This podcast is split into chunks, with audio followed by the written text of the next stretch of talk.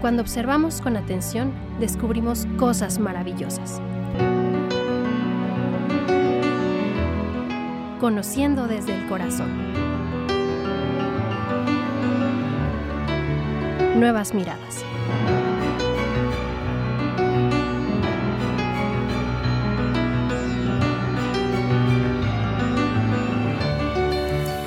Hola, ¿qué tal? Bienvenidos una vez más a Nuevas Miradas. Qué gusto de verdad poder coincidir una vez más con todos ustedes aquí a través de la frecuencia de radio UAA. Mi nombre es Gabriela Hermosillo, les doy la bienvenida y bueno, pues los invito a que nos acompañen en esta ocasión a reflexionar, a pues mm, poner en perspectiva un tema relacionado con la discapacidad y en esta ocasión estaremos hablando de algo que me parece sumamente interesante, esta reflexión, fíjense, la ética y su relación con la discapacidad.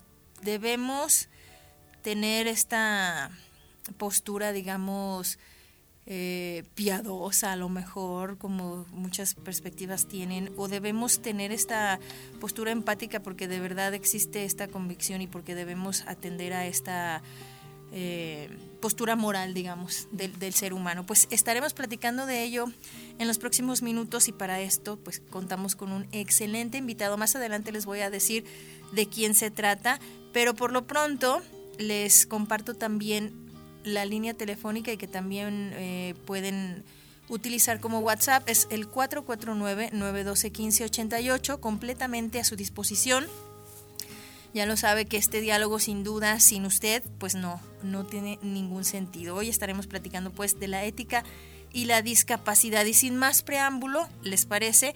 Vamos a escuchar esta capsulita introductoria y entonces sí regresamos para comentarles quién está con nosotros hoy aquí engalanando la cabina de Radio UA. Voy a, ya, tranquila, respiro.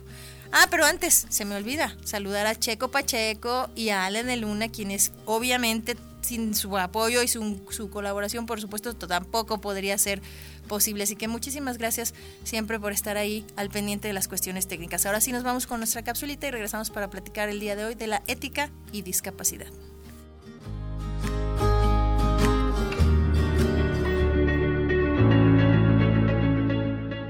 Es muy interesante la reflexión filosófica cuando hablamos de discapacidad, una reflexión moral de qué es lo correcto o cómo se tiene que afrontar, y una cierta controversia entre la utilidad de las personas y aquello que se puede considerar defecto o anomalía en las personas, que hace preguntarse cómo abordarlo.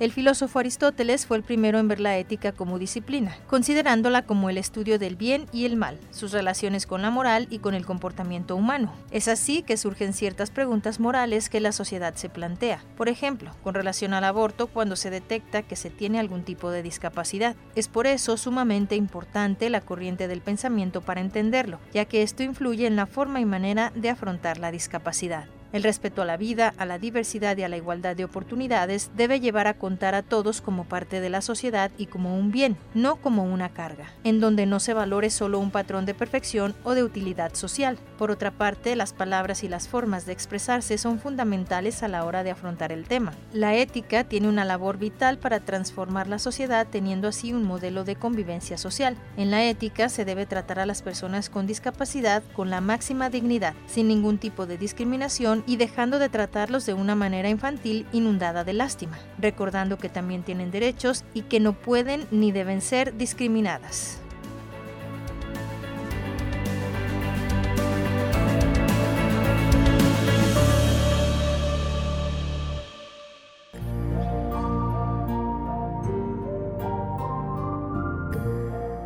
Cuando observamos con atención, descubrimos cosas maravillosas.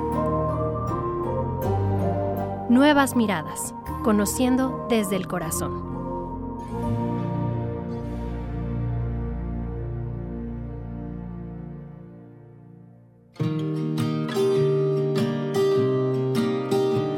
Bien, pues ya lo escuchábamos, sin duda, y cuando yo me topé con esta posibilidad de abordar este tema, me di cuenta que definitivamente sí es una reflexión muy, muy importante y muy interesante que hacer.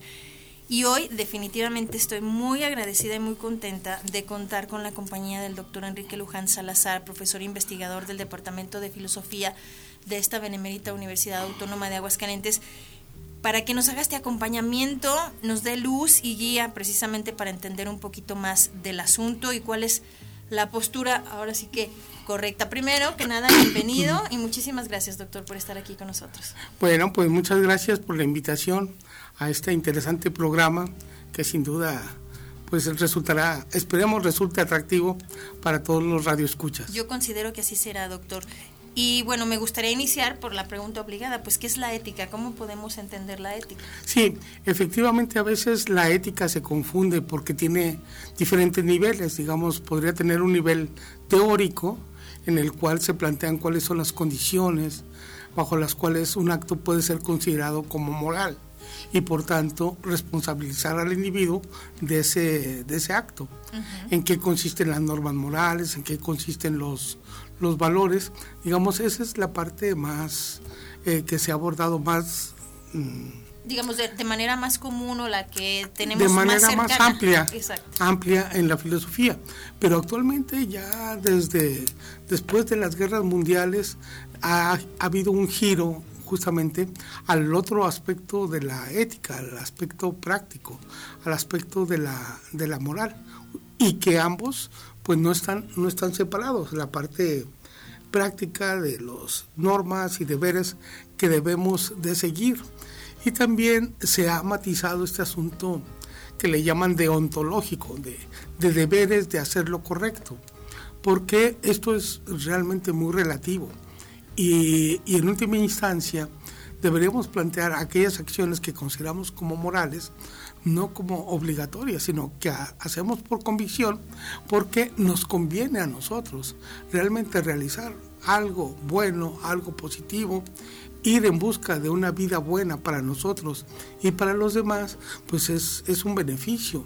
No deberíamos considerarlo como una carga, un peso, y generalmente se considera una persona madura aquella que es autónoma con respecto a su moral, que ha conocido ciertas normas y las acepta de una manera libre y responsable.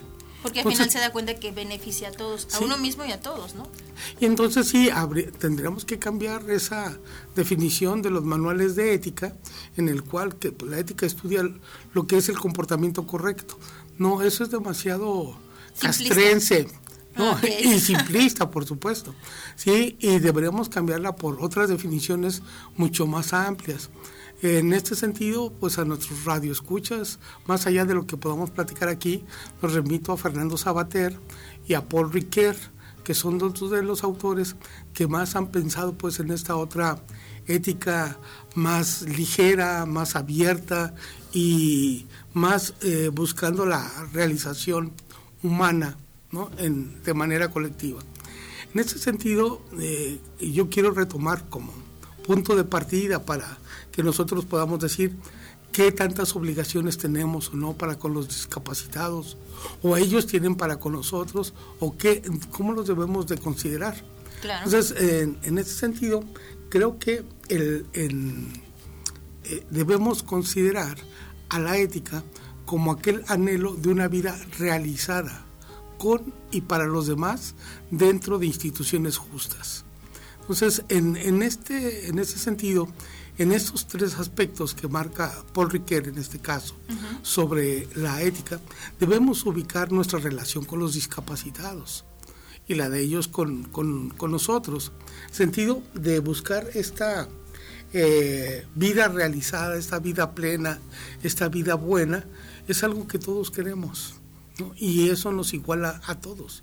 Exactamente, eso nos hace ser seres sin diferencia o sin distingo, ¿no? Porque es algo a lo que anhelamos absolutamente todos y cada uno de los que tenemos esta existencia y, que tenemos, o que buscamos este sentido a la vida, ¿no? Sí, buscamos ese sentido, buscamos esa realización, porque nosotros nacemos y nos vamos constituyendo en la medida que actuamos, en la medida que tomamos ciertas decisiones. Em, de tal manera que la, ética, la constitución de nuestro ser humano consiste en la realización de nuestras propias posibilidades dentro de un contexto determinado. Y esto también vale para todos. Ahora, esta realización de las posibilidades también es relativa. O sea, relativa a cada individuo. Cada individuo sabe qué posibilidades tiene y cuándo se cumplen o no. No hay, digamos, absolutos, ¿sí? Yo, si quiero hacer ejercicio, por supuesto, me puedo poner a hacer ejercicio, pero no lo voy a hacer para ir a competir a las Olimpiadas o para subir el Monte Everest, que sería deseable, sería posible, y que a lo mejor en otro momento lo pude hacer, pero ya con mi edad y mi condición, yo sé que ya, ya no lo podré hacer. Entonces, igual pasa con, los discapacitados, que ellos tienen otro tipo de posibilidades y hay que ver qué posibilidades son los que tienen ellos y eh, este, que también a realizarlas, realizarlas. Y parte de esta seguridad y de esta confianza que tenemos eh, para realizar esto se requiere de autoestima. Yo creo que también en, en este sentido debemos reconocernos quién quiénes somos y qué límites tenemos. ¿Te, refieres, eh, doctor, específicamente a la postura de una persona sin discapacidad o, de, o en general, personas con o sin discapacidad? Eh, me refiero en general. En general, ¿no? Porque las, las de discapacidad también también tener su propia autoestima. Por supuesto. ¿Y, en qué se basa Estamos hablando aquí que no hay que hacer distingos. No. Básicamente, ¿no? Porque básicamente somos iguales. Queremos una vida digna no queremos una vida buena, pero también queremos realizar nuestros anhelos. Y, y esto también pues tiene que ver con la dignidad. Tú hablabas hace un ratito justamente de la dignidad humana. O sea, todos tenemos la misma dignidad. ¿no? Pero tenemos diferentes posibilidades, diferentes medios, diferentes contextos. Entonces, en esas posibilidades, esos medios y esos contextos es donde debemos de luchar por la vida que nosotros, nosotros queremos. Y en ocasiones, Gaby, a veces el sufrimiento no solamente de los que tienen discapacidad, sino de los que no tenemos, que no tenemos quizás esas limitaciones, pero tenemos otro tipo de sufrimientos, también nos ayudan justamente a alcanzar esta vida buena. Porque entonces va distinguiendo uno entre lo que es importante y lo que es menos importante. Hemos llegado, porque, y, y la semana pasada lo abordábamos, doctor, eh, se ha evolucionado, digamos, en la concepción, en la percepción que a lo largo del tiempo se ha tenido de la discapacidad. Y hemos llegado a un momento en el que nos comentaba la semana pasada el maestro Germain de Trabajo Social, en el que efectivamente las personas con discapacidad tienen ya incluso una unas leyes en las que pues hay que centrarnos en que son personas con derechos, con una dignidad, etcétera, etcétera, y no son ciudadanos de segunda o personas de las cuales haya que avergonzarse, etcétera, afortunadamente. En ese sentido yo reflexionaba que a pesar de que hemos logrado, digamos, estos avances, estas mm, mm, concepciones muy, muy distintas a las del origen, digamos, de la discapacidad, todavía hace falta eh, en muchos sentidos y en, y en muchos mm, lugares, incluso hasta de los propios gobiernos, que se dé ese avance y esa evolución. ¿De qué manera entra aquí el abordaje de la filosofía y el abordaje propiamente de la ética? Es decir, debemos, debemos de tener una postura o es verdaderamente una convicción propia que, que, debemos de asumir porque todos somos iguales y porque todos somos personas, justamente. O sea, la ética, ¿qué nos dice en este sentido? Debemos de ser unas personas eh, piadosas y empáticas porque eso es el deber ser o, por, eso es algo que en automático las personas debemos tener quienes realmente consideramos a la ética en un lugar importante en la vida. Eh, ahí tiene que ver justamente con lo que decía al principio, que si la ética, la ética también se realiza en la vida social.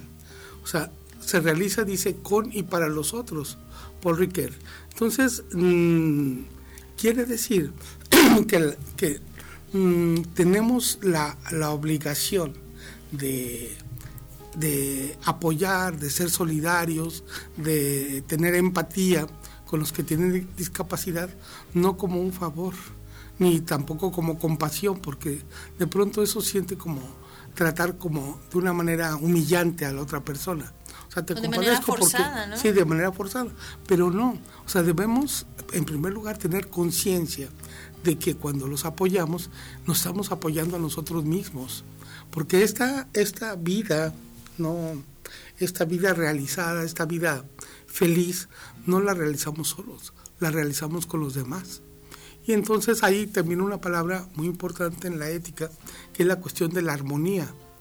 La armonía no es la paz total, sino justamente en esta lucha, en estas diferencias que tenemos en la sociedad, buscar un equilibrio, buscar una armonía, pero no por el otro. En principio lo hago por mí mismo. Exacto, Entonces, en, eh, los, los ideales, los valores, las metas que queramos alcanzar requieren de los, de los otros. Entonces nuestra responsabilidad no solamente conmigo mismo, sino también con los demás, pero es una especie de círculo. ¿no? O sea, ayudo a los demás y me estoy ayudando a mí mismo. Hago una vida buena y tengo un medio en el cual yo también me puedo eh, eh, desarrollar, me puedo realizar. Y entonces nuestra, nuestra felicidad depende también de la vida lograda con los otros no, no junto a los otros ni haciéndole los favores, sí, porque los otros tienen su propia dignidad y no los podemos tomar como medios, porque hay quien a veces se, descarga su culpa o no sé qué, siendo un benefactor, regalando lo, lo que le sobra. como bandera, ¿no? Lo que, sí, lo que le sobra. Entonces, esa Fíjate qué hermoso, qué hermoso planteamiento es el que nos hace entonces la ética, o sea, el rescatar eh, esta visión social de la discapacidad, este modelo social de la discapacidad, que es el que recuerdo propiamente, eh, en beneficio primeramente mío y después de todos. así es. Y eso es algo verdaderamente hermoso y verdaderamente bello. Obviamente aquí nos enfocamos en el tema de la discapacidad, pero hay muchísimos ámbitos y muchísimos contextos en los que no se le da ese justo valor a los grupos y a las mm, comunidades que forman parte de ellos. ¿no? Y entonces aquí tienen mm, lugar dos cosas que son muy importantes, la cuestión de la justicia y la cuestión de la prudencia. En, en la sociedad no solamente vivimos como individuos, sino trabajamos dentro de instituciones. Y en las instituciones debemos ver justamente que los apoyos, ¿sí? los repartos sean equitativos y esto es, es muy importante. ¿Por qué? Porque uno de los puntos centrales para esas cuestiones de las decisiones que toman las instituciones serían estos criterios, tomar como criterios a los que más necesitan, a las vulnerables, a los discapacitados. Ellos deberían tener la, prioridad. y eh, justamente esto puede generar pues esta, una dinámica social justamente donde estamos compartiendo y estamos apoyando los sufrimientos y las necesidades del otro. Entonces, eh, tener compasión o tener empatía no es un favor, no es una dádiva, sino justamente es esa experiencia en la que nosotros nos sentimos igual con, con el otro, nos sentimos uno con el otro. Entonces cuando mm, yo me, yo me siento superior al otro y trato de ayudarlo, realmente no lo estoy ayudando. ¿no? ni me estoy ayudando a mí mismo tampoco. Sí, y ahí también hay otro criterio que es muy importante, que se trabaja en la cuestión de ética, la cuestión de la autonomía. Habíamos eh, señalado que cada quien decide ¿no? cuál es la vida que quiere y cómo la quiere alcanzar y tiene que discernir y elegir cuáles son las posibilidades con las cuales va a trabajar. También aquí se debe tener en cuenta la atención con la discapacidad, el, que él quiera ser ayudado. Si una persona con discapacidad o que tiene cierta necesidad no quiere ser ayudado, no tendremos por qué ayudarle. Hay que respetarlo. Hay que respetarlo. Hay que respetar si él, él lo quiere o no lo quiere. Y en un segundo, en un segundo momento, este, pues, en el que estamos respetando esta ah, autonomía, eh, pedirle, o sea, ¿cómo le podemos ayudar? O sea, si no es en la manera en la que nosotros lo podemos hacer, ¿de qué manera, de, qué manera lo podemos hacer? Entonces, sí pedir la, aceptación de esta ayuda y evitar el, el paternalismo, ¿sí? evitar utilizar a los otros como medio o como bandera, digamos, son, son criterios éticos, criterios que tienen, que, ver, que tienen que ver con lo moral, en donde esto parte del reconocimiento de que todos queremos lo mismo, queremos una vida buena, todos tenemos posibilidades por realizar y todos vivimos en conjunto. y lo que logremos lo vamos a lograr, lograr con los otros. Sin nosotros, nada. Doctor Enrique Luján, hay una serie de reflexiones que recuperé de algunos eh, estudiosos o investigadores precisamente de la filosofía y quiero compartirla ahorita con el auditorio, ah. contigo por supuesto, y para regresar y comentar eh, en relación a lo, a lo que escuchamos. Vamos a esto y volvemos. Estamos aquí en Nuevas Miradas platicando hoy de ética y discapacidad.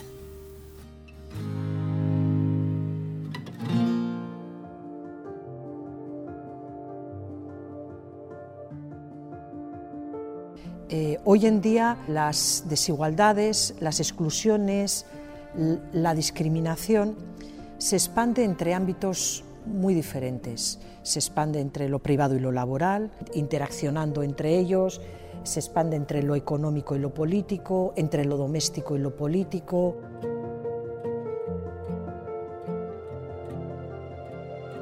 Un segundo lastre que también es muy importante a veces cuando uno o una siente que tiene razón es una actitud de superioridad moral. Cuando te enfrentas a la sociedad con una actitud de superioridad moral, aun cuando sea cierto que tienes motivos para criticar a esa sociedad, te puedes encontrar con un efecto de boomerang que produce exactamente el efecto contrario del que te propones.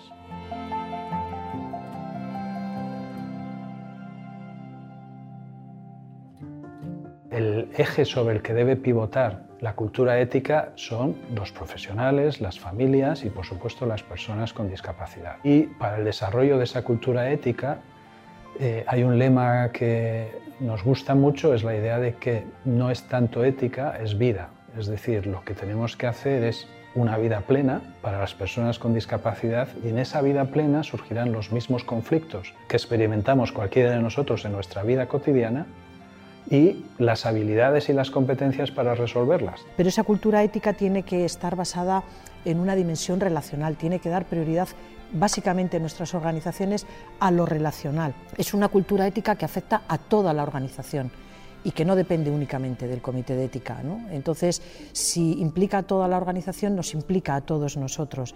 Yo creo que una cultura ética es una cultura del nosotros. Entonces, tenemos que pensar nuestras organizaciones en plural, eh, desde el nosotros.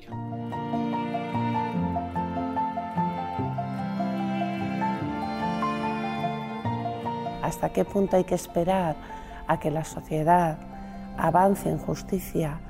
Para que nosotros demos apoyos a las personas con discapacidad para que puedan tener vidas autónomas o no, ¿no? hay que ser más prudente, ¿no? Hay que esperar un poquito más. Bueno, yo creo que las personas con discapacidad están como cansadas de esperar, ¿no?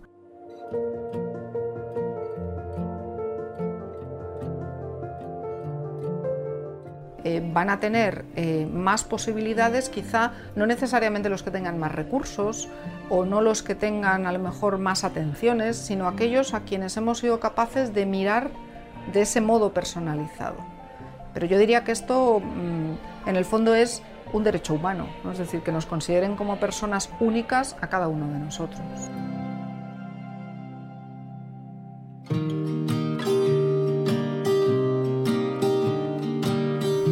Pues ahí escuchábamos diferentes investigadores y estudiosos de la filosofía que pues a final de cuentas vienen a reforzar lo que ya el doctor Enrique Luján nos compartía hoy en esta reflexión sobre la ética y la discapacidad. ¿Y por qué mm, quisimos hoy plantear el, el, programa con este tema, doctor? Precisamente por eso, porque es algo en lo que a veces no reparamos, en lo que a veces nos conducimos de manera natural y no nos damos cuenta de que a veces tenemos posturas que no son eh, propiamente las, las, digamos, voy a decir adecuadas, no sé si aquí quepa el, el, el, término, pero que a final de cuentas no consideramos que eso, como decían por ahí, ¿no? Se, se vuelve un boomerang que, que, que, que, cae en contra, ¿no? Sí, ah, eh, totalmente de acuerdo. Y habría que añadir un poco más que justamente hay una parte individual en la que nos corresponde trabajar de manera conjunta, ¿sí? Eh, todos eh, en la consecución de esta, de esta vida buena, pero también las instituciones son importantes, porque no podemos hacer todo, entonces tenemos que reunir fuerzas justamente a través de estas estructuras que nos permiten extender esta acción moral de realización o de apoyo a aquellos que no tienen rostro. Entonces, a través de las instituciones también podemos hacer, hacer mucho bien. Entonces, habrá que ver en qué instituciones nos encontramos. Nosotros nos encontramos en la universidad y la universidad tiene también esa responsabilidad frente a esta, a esta discapacidad, hacer conciencia crítica de cómo vemos a los discapacitados, cómo los apoyamos, cómo los tratamos, crear un compromiso justamente que no les sirva solamente a ellos, sino también a nosotros y crear este, estas vías de apoyo. Y creo que nuestra universidad ha creado algunos espacios que permiten, que permiten esto, no solo a nivel físico, que sería lo material y lo de movimiento, sino a través de otros servicios que otorga la universidad, eh, médicos o sociales, como los CUDECOS de trabajo social o nuestra propia clínica. Entonces creo que, que sí, eh, pensarnos que vamos todos juntos y que a lo mejor ya la discapacidad física o psicológica o intelectual a veces ya no es nuestro gran problema. Otro gran problema es la discapacidad frente a la tecnología. También ya nos de pronto nos volvemos obsoletos y eh, eh, sí, nos quedamos fuera de, un grupo, digamos, ya más eh, evolucionado en ese tema, ¿no? Gracias, gracias, doctor Enrique Luján. Lamentablemente el tema del tiempo se nos ha ido muy rápido y el tema da para mucho más, pero creo que nos, nos has dejado unas, eh, unos puntos muy, muy claros en este asunto. Así que no me resta más que agradecerte tu, tu visita, tu presencia, tu apoyo. Agradecer también en los controles técnicos a Checo Pacheco y a Ale de Luna y sobre todo a usted que nos escucha, que sin su escucha definitivamente esto no tendría ningún sentido. Gracias de nueva cuenta. Nos escuchamos en la próxima. Soy Hermosillo. Gracias.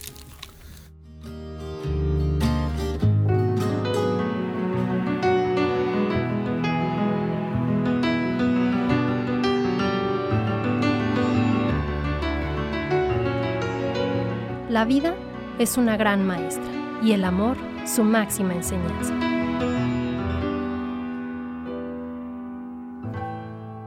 Nuevas miradas, conociendo con el corazón.